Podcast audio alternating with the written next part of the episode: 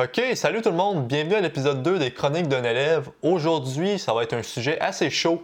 Assez chaud, ben on pourrait dire assez froid aussi parce que c'est le mois de décembre qui s'en vient, il fait froid dehors, mais assez chaud parce qu'on est dans la tendance actuelle de la fin de session qui arrive dans quelques semaines. Vous l'aurez compris, aujourd'hui on va parler de la fin de session.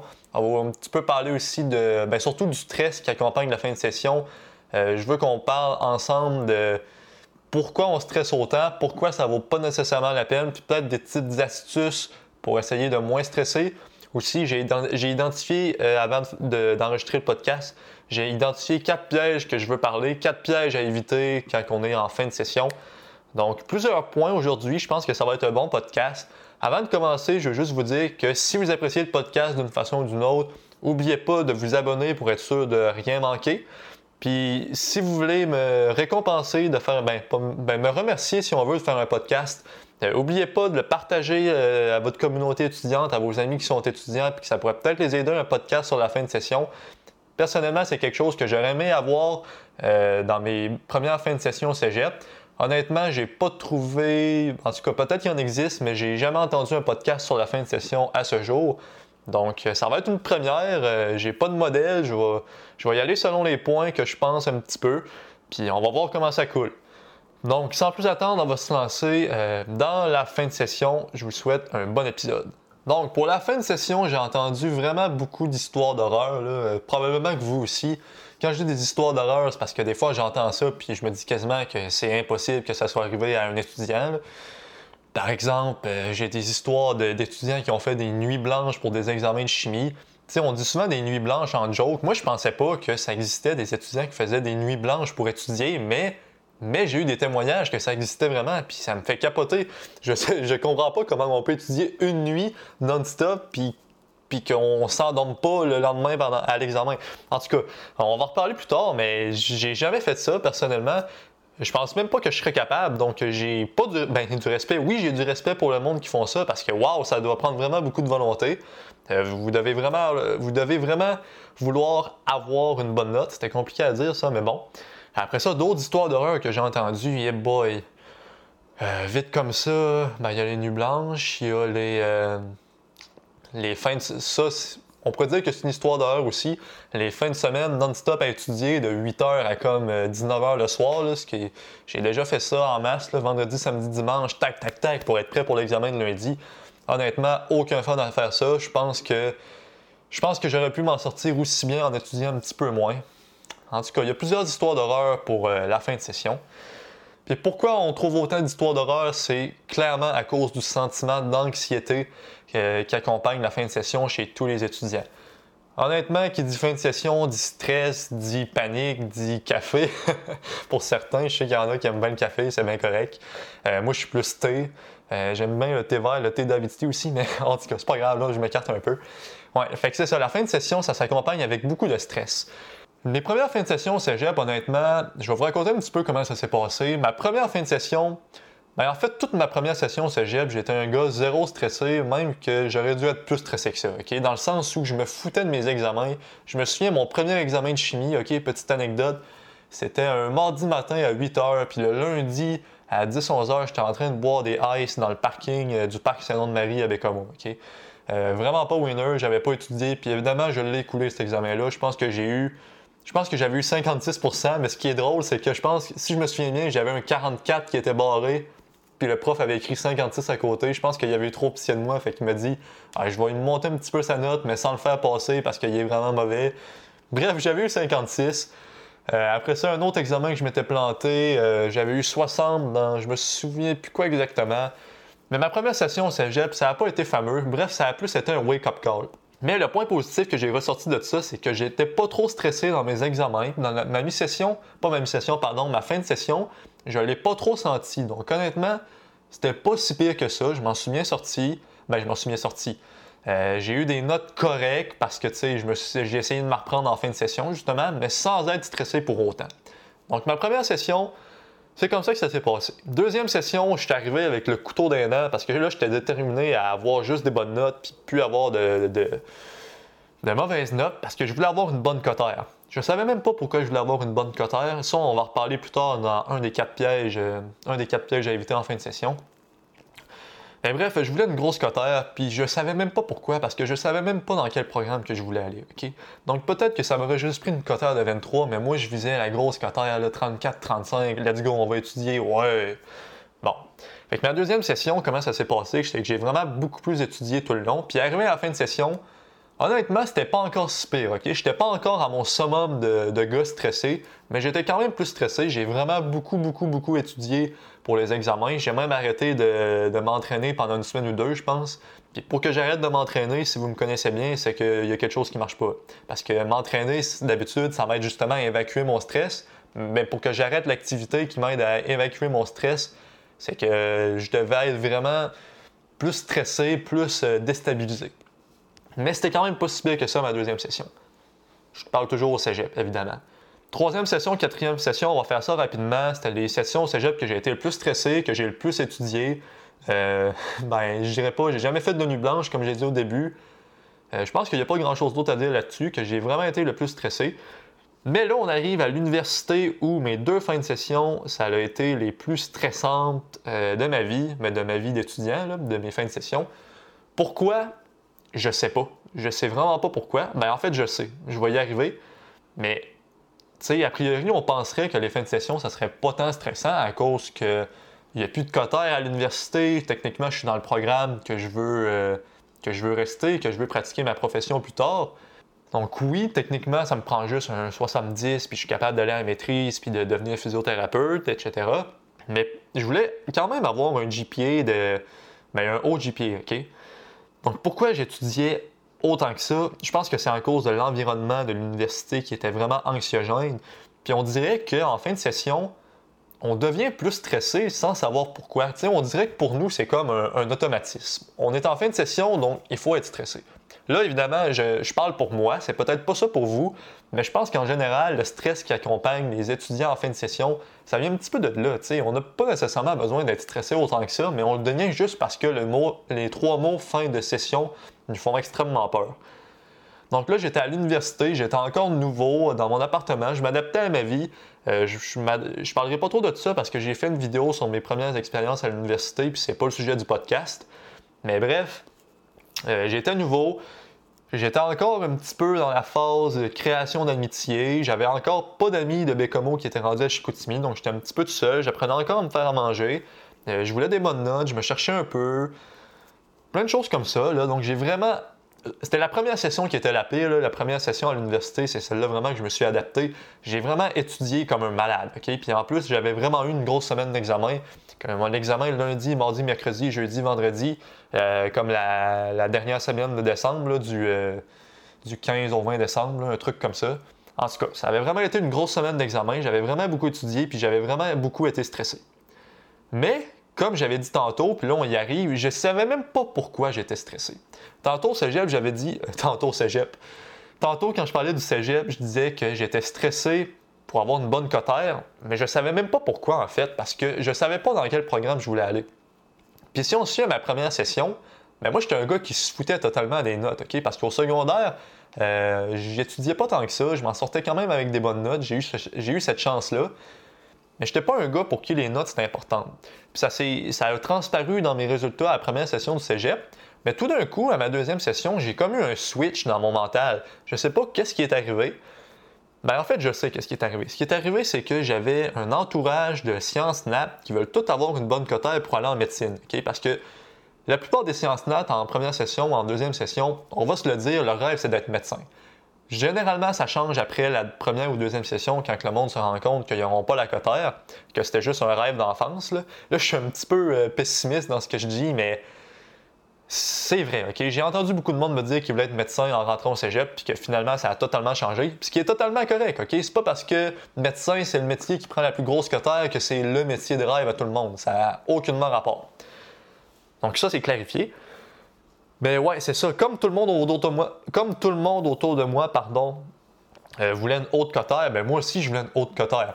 C'est comme quand t'es petit, tous tes amis veulent un bon vélo, ben toi aussi tu vas vouloir un bon vélo. Tous tes amis veulent avoir la nouvelle euh, Nintendo Switch, tu vas vouloir avoir une Nintendo Switch. Donc c'est un petit peu comme ça que ça s'est passé. Puis à l'université, je pense que c'était le même principe. Sauf que je comprends pas pourquoi le monde voulait absolument avoir tant des grosses notes à l'université parce que Parce que au final, ça change pas grand-chose qu'on ait 70 ou 90 à l'université. À moins évidemment d'être dans un programme comme psycho, où je sais que ça prend des très grosses notes pour rentrer à la maîtrise et au doctorat, mais sinon ça change rien. Mais c'est juste que ça en prend juste un dans la classe qui est stressé. Là, il va en avoir un deuxième qui va devenir stressé parce que lui ici, exemple, OK, la première personne, c'était Monsieur X. Là, la deuxième personne, c'est Monsieur Y, puis Monsieur Y, ça donne que c'est le meilleur ami de Monsieur X. Ben lui, il va être vraiment influencé par Monsieur X, puis il va probablement vouloir avoir des bonnes notes, lui, ici.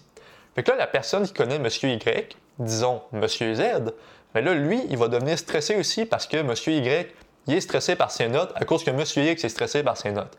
Donc là, on est rendu à trois étudiants qui sont stressés. Là, vous comprenez le principe, la chaîne va continuer. Puis là, toute la classe va devenir stressée. Ça va créer une espèce de cercle vicieux que tout le monde va vouloir toujours avoir des meilleures notes le plus possible.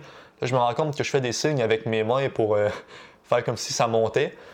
Mais tu sais, tout le monde va se booster, booster, booster, booster à avoir des meilleures notes pour au final, pas que ça sert à rien parce que c'est toujours le fun d'avoir des bonnes notes, c'est satisfaisant, ça peut permettre d'avoir des bourses, d'avoir des stages spéciaux, bref.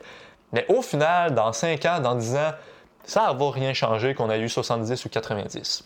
De façon générale, encore une fois. Donc là, je me suis un petit peu éparpillé, mais je pense que ça fait pas mal le tour du premier point que je voulais parler. C'est que la fin de session, c'est trois mots qui font extrêmement peur aux, étudiants, mais qui ne devraient pas nécessairement nous faire peur, OK? Parce que il faut se demander si ça vaut vraiment la peine d'être stressé. Là, je suis pas en train de dire qu'il faut banaliser ses sentiments d'anxiété parce qu'il faut surtout pas faire ça. Il faut pas banaliser les sentiments de quelqu'un. C'est comme quand tu dis à quelqu'un, euh, quelqu'un dit qu'il est stressé à cause qu'il va avoir un, appel téléphonique à faire, OK? Mais là, la pire chose à dire à cette personne-là, c'est de dire là, pourquoi tu es stressé de faire ça? C'est juste un appel téléphonique, il n'y a rien là. Ça, c'est vraiment pas une bonne chose à dire, OK? Parce que même si tu dis ça, la personne ne peut pas se dire Ah, ben oui, tu as raison, c'est vrai, je vais arrêter d'être stressé juste parce que tu me dis ça. OK? C'est jamais arrivé et ça arrivera jamais. C'est pour ça qu'il ne faut pas banaliser les sentiments de quelqu'un.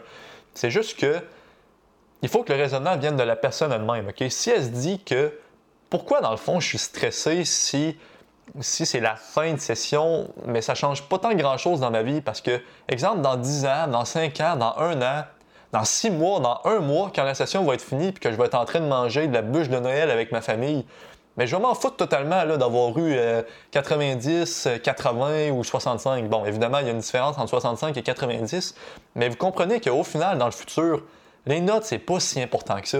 Donc, quand on se pose vraiment la question, est-ce que ça vaut la peine d'être stressé pour une fin de session? Ben, je sais pas. Peut-être que oui, si on est au cégep et qu'on veut une grosse cotère, c'est normal d'être stressé, OK? Puis c'est bon d'être stressé parce que ça veut dire qu'on y tient puis que généralement, si on est stressé, c'est qu'on va plus travailler, qu'on va mettre des efforts.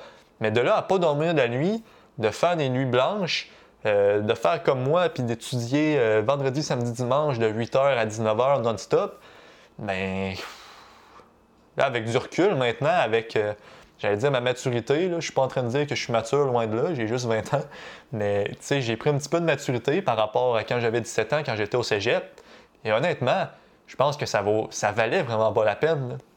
Je pense vraiment pas que ça valait la peine. Au moment où j'enregistre ce podcast-là, on est à la fin du mois de novembre, fin, fin, fin du mois de novembre. Euh, puis là, je, je, la sens à la fin de session qui arrive. Par contre, c'est la session que je suis le moins stressé, cégep et université confondus. Mais je pense pas que c'est par hasard, je pense pas que c'est parce que je suis plus mature, mais je pense que c'est à cause euh, des cours en ligne. J'ai fait une vidéo sur les cours en ligne aussi, mais j'avais pas pensé à parler de ce point-là. Selon moi, avec les cours en ligne, euh, peut-être que si vous écoutez le podcast, vous, vous n'avez pas des cours en ligne. Je sais que les cégeps, par exemple, euh, il y a probablement des étudiants du cégep qui m'écoutent en ce moment. Je sais que vos cours, vous, ça doit être présentiel. Mais ce que j'ai remarqué, c'est que les cours en ligne, c'est avantageux aussi parce qu'on n'est pas toujours en train de se comparer aux autres, qui va être un des quatre pièges que je veux parler euh, tantôt, se comparer aux autres constamment par rapport à nos notes. Mais c'est ça, on n'est pas toujours en train de se comparer aux autres, donc c'est plus facile de vraiment focuser sur notre affaire à nous, d'y aller à notre rythme à nous, puis d'être stressé comme nous on veut, parce qu'on ne sera pas influencé par le stress des autres qui, par exemple, veulent changer de programme ou veulent avoir une quota de 39 ou veulent rentrer ou, veulent avoir la bourse, euh, la bourse de je sais pas quoi d'excellence, OK? Si vous, ça vous intéresse pas, ça, ben vous n'avez pas à subir le stress des autres qu'ils veulent. Puis encore là, c'est correct qu'ils soient stressés s'ils veulent ça. C'est correct d'être, euh, de vouloir performer. Mais c'est correct aussi de, de s'en ben, pas de s'en foutre, mais de pas vouloir autant que ça. Je sais pas si vous comprenez ce que je veux dire. Puis j'ai parlé de ça avec un de mes amis en physiothérapie il y a pas long. En fait, c'est lui qui m'a amené l'idée, donc je vais pas prendre tout le crédit. C'est un de mes amis Guillaume, un des deux Guillaume que je parle souvent sur ma chaîne YouTube, qui m'a parlé de ça, qui m'a dit qu'il était moins stressé parce qu'il arrêtait de se comparer aux autres puis de toujours savoir euh, ah lui il est rendu là dans son étude, elle est rendue là, mais moi je suis pas assez avancé, fait que je vais plus étudier, donc il était plus stressé. Donc ça c'est vraiment un des gros points positifs des cours en ligne que j'ai oublié d'aborder dans ma vidéo sur les cours en ligne, mais que je dis là, mieux vaut tard que jamais. Donc maintenant, on va entrer dans les quatre pièges à éviter selon moi en fin de session pour ne pas arriver complètement brûlé pour le congé des fêtes. Parce qu'on s'entend qu'à la fin de session, euh, là je dis le congé des fêtes parce qu'au moment où je tourne le podcast, c'est la fin de session euh, d'automne. Mais ça peut s'appliquer aussi pour le congé d'été. Mais bref, en tout cas, on ne veut pas arriver dans le temps de Noël complètement brûlé et puis être pas, euh, pas en santé, pas en forme pour profiter du temps avec notre famille. Donc les quatre pièges à éviter selon moi, euh, le premier, ça va être de se couper du sommeil pour étudier. Euh, ce qui m'a inspiré de ça, c'est évidemment l'histoire d'horreur de la nuit blanche que j'ai entendue. Mais ce qu'il faut comprendre, c'est que le sommeil, c'est cliché à dire. on va tout dire qu'on le savait. Oui, mais on le sait, Benoît, que le sommeil, c'est la chose la plus importante. Oui, mais on dirait qu'on le sait, mais qu'on le prend pour acquis. pourtant, euh, Personnellement, quand je dors 7 heures ou quand je dors 8 heures, je la vois la différence. En bas de 7h30, je, ne fonctionne pas à mon 100% personnellement. Là, ça dépend de chaque individu, mais moi, c'est 7h30 que ça me prend. Sinon, euh, après le dîner, j'ai toujours un petit down puis je suis pas capable d'étudier loin de là.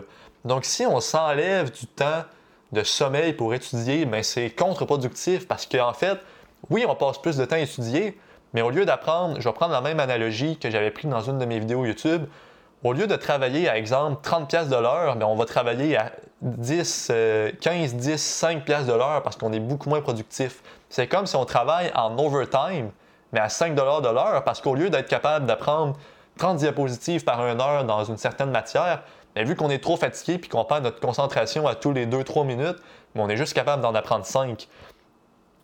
Donc, d'après moi, de s'enlever du sommeil, euh, de s'enlever du sommeil, de, couper notre 7-8 heures de sommeil par nuit pour étudier, c'est un des plus gros pièges a pas parce que, premièrement, c'est contre-productif, puis deuxièmement, ben, c'est pas bon pour la santé en général. Donc, selon moi, euh, dormez bien, surtout en fin de session, même que dormez plus, peut-être, ça va vous donner plus d'énergie. je pense que vous allez quand même être capable d'étudier puis de rentrer tout euh, dans les heures normales, si on veut. Maintenant, le deuxième piège, c'est d'arrêter de bouger puis de faire du sport.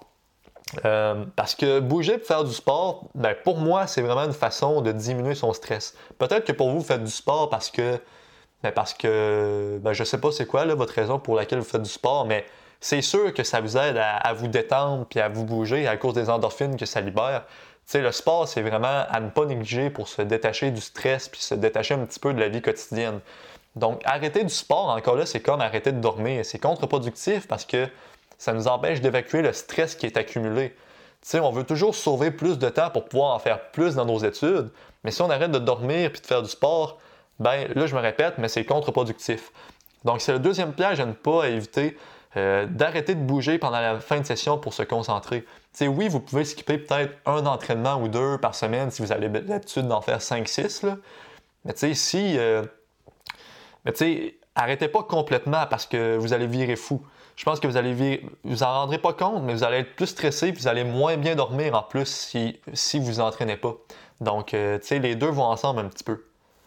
Si vous écoutez le podcast en ce moment puis que vous vous dites ouais mais moi je fais pas de sport, moi je bouge pas, ben tu sais c'est correct, mais je vous conseille vraiment de bouger parce que je vous le dis, même si vous aimez pas ça, à long terme, vous allez commencer à aimer les effets bénéfiques que ça vous apporte sur votre stress. Mais ça, encore là, c'est mon avis personnel. C'est euh, juste un, podcast. Je suis pas en train de faire une thèse de doctorat, comme j'aime bien le dire. C'est juste mon avis personnel, puis je partage ça avec vous, je partage mon opinion. Maintenant, le troisième piège que selon moi, il ne faut pas tomber dedans en fin de session, ça, rejoint un petit peu les deux premiers, c'est de changer ses habitudes de vie. Euh, oui, de changer ses habitudes de vie, ça inclut dormir, faire du sport, des choses comme ça. Mais tu sais, si tu as l'habitude, toi, de te coucher, ben là, je ne prendrai pas l'exemple de se coucher parce que ça revient à dormir, mais si tu as l'habitude de, de, je sais pas, d'étudier, euh, d'étudier le matin, d'étudier, ben, d'étudier toute la journée, puis le soir, de prendre ça plus relax pour recharger tes batteries. Mais tu sais, peut-être que tu peux empiéter de quelques heures pour étudier le soir, pour être capable d'en faire plus, mais de là à prendre toute sa soirée pour étudier, par exemple, bien encore là, je dis souvent ce mot-là, mais ça va être contre-productif parce que, encore une fois, on va travailler en overtime à 5 de l'heure au lieu de travailler à 30 de l'heure. Puis en plus, notre, motivation pour les journées d'après va être vraiment plus basse que si on avait juste suivi nos habitudes normales. Tu sais, c'est pas le temps d'essayer on dit souvent faire une course, par exemple un marathon, c'est pas le temps d'essayer des nouveaux souliers, OK? Mais quand on étudie, c'est pareil. C'est pas le temps d'essayer de commencer à étudier 4-5 euh, heures de plus par jour parce que, parce que la course, parce que l'examen arrive. oui, c'est correct d'étudier un petit peu plus, mais de là à augmenter de 4-5 heures par jour, peut-être pas. Peut-être de le planifier quelques semaines à l'avance, de bien diviser son étude, d'y aller progressivement. Mais c'est ça. Selon moi, il ne faut pas euh, passer d'un trop gros niveau, d'un niveau bas à un niveau trop haut du jour au lendemain. Puis ça, ça va dans toutes les sphères de la vie, incluant euh, les études. Maintenant, le dernier piège, j'en avais parlé un petit peu tantôt, c'est de se comparer aux autres. Se comparer aux autres, selon moi, c'est le, piège le plus anxiogène en fin de session. Parce que quand on se compare aux autres, c'est un petit peu comme je disais tantôt, si par exemple ton meilleur ami est rendu deux chapitres plus loin que toi dans son étude, ben tu vas te sentir en retard. Mais tu sais, imaginez que toi et ton meilleur ami, vous êtes les deux plus les deux plus à, votre affaire de votre classe, OK? Donc euh, vous êtes les deux premiers, les deux plus en avance de, votre classe, OK? Comparativement aux 30 autres qui sont derrière vous, qui sont rendus deux chapitres moins loin que vous. Mais si votre meilleur ami, la seule personne que vous tenez avec, est rendu deux chapitres en avance sur vous, vous allez vous sentir stressé puis en retard, alors que vous ne devriez vraiment pas vous sentir comme ça parce que en réalité, votre étude, ça va super bien. En général, vous avez, vous avez de l'avance sur les autres, vous y allez à votre rythme, donc vous n'avez pas à vous en faire, OK? Puis ça, ça va des deux sens. Si, euh, si le premier de la classe, celui qui a le plus d'avance, il se compare aux autres qui sont en retard, mais peut-être qu'il va se dire qu'il ah, est trop ben, tu sais, ça, ça me surprendrait, là, mais ça peut arriver quand même. Là. Il pourrait se dire qu'il est trop avancé puis que ses études, ça va donc bien, fait qu'il va se laquer. Fait que les deux, il peut avoir des, vraiment des avantages négatifs à se comparer. Puis moi, honnêtement, j'y vois pas d'avantages positifs, j'en vois pas parce que au final, ça change quoi que tu saches l'autre est rendu où dans son étude? Ça change rien parce que ton étude, c'est toi qui as fait, c'est pas l'autre. c'est facile à dire, je le sais, c'est moins facile à faire, mais je vous conseille, quand, vous vous pognez, quand vous je parle comme un, je parle comme un jeune, mais en tout cas, quand vous faites des sorties avec vos amis, essayez de parler d'autre chose que la fin de session. Parce que premièrement, ça va diminuer notre stress, ça va changer vos idées, puis ça va éviter la comparaison qui est un des pires pièges en fin de session selon moi. Donc finalement, quand ça va pas trop bien, quand vous avez n'importe quel stress ou euh, crainte, quoi que ce soit, on va continuer avec le sujet de la fin de session. Mais dites-vous, est-ce que dans 10 ans, dans 5 ans, dans 1 an, ça va avoir de l'importance? Si la réponse est non, c'est peut-être que ça vaut pas nécessairement la peine d'être tant stressé que ça. Là, évidemment, je ne suis pas en train de banaliser votre sentiment d'anxiété. Comme j'ai dit tantôt, il ne faut pas banaliser ses sentiments. Mais posez-vous la question quand même, ça peut peut-être vous aider à vous calmer. Oui, dans un an, dans 5 ans, dans 10 ans, ta cotère, peut-être qu'elle va avoir eu de l'importance selon le programme que tu vas rentrer.